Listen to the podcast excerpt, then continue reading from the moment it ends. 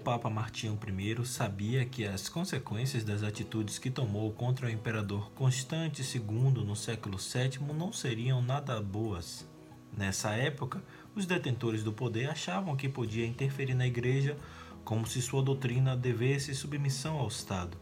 Martinho defendeu os dogmas cristãos, por isso foi submetido a grandes humilhações e também a degradantes torturas.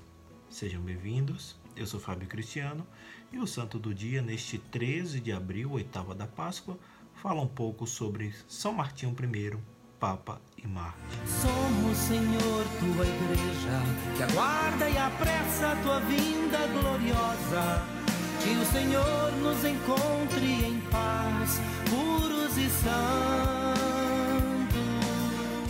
Martinho nasceu em Todi, na Toscana, e era padre em Roma quando morreu o Papa Teodoro em 649. Eleito para sucedê-lo, Martinho I passou a dirigir a igreja com a mão forte da disciplina que o período exigia.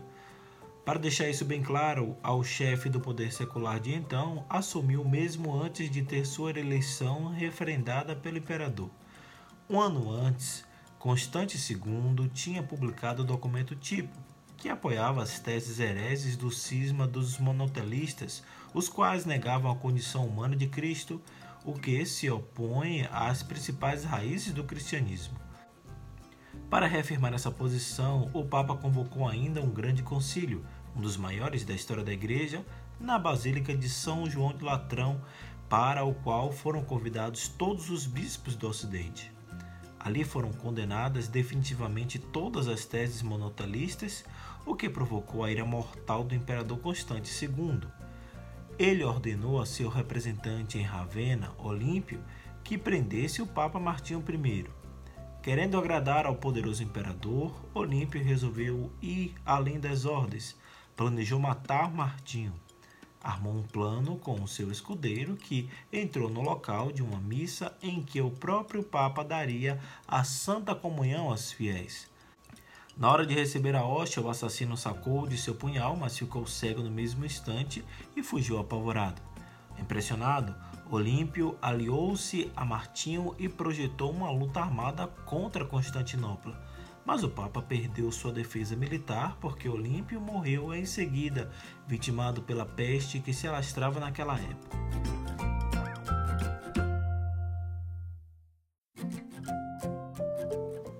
Com caminho livre, o imperador Constante II ordenou a prisão do Papa Martinho I, pedindo a sua transferência para que o julgamento se desse em Bósforo, estreito que separa a Europa da Ásia, próximo a Istambul, na Turquia.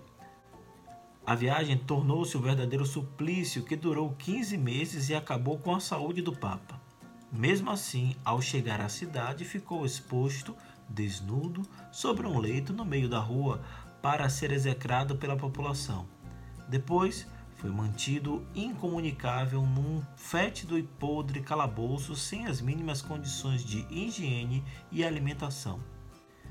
Ao fim do julgamento, o Papa Martinho I foi condenado ao exílio na Crimeia, sul da Rússia, e levado para lá em março de 655, em outra angustiante e sofrida viagem que durou dois meses. Ele acabou morrendo de fome quatro meses depois, em 16 de setembro daquele ano. Foi o último Papa a ser martirizado e a sua comemoração foi determinada pelo novo calendário litúrgico da Igreja para o dia 13 de abril. São Martinho I, rogai por nós. Mas o Senhor virá, ele não tardará,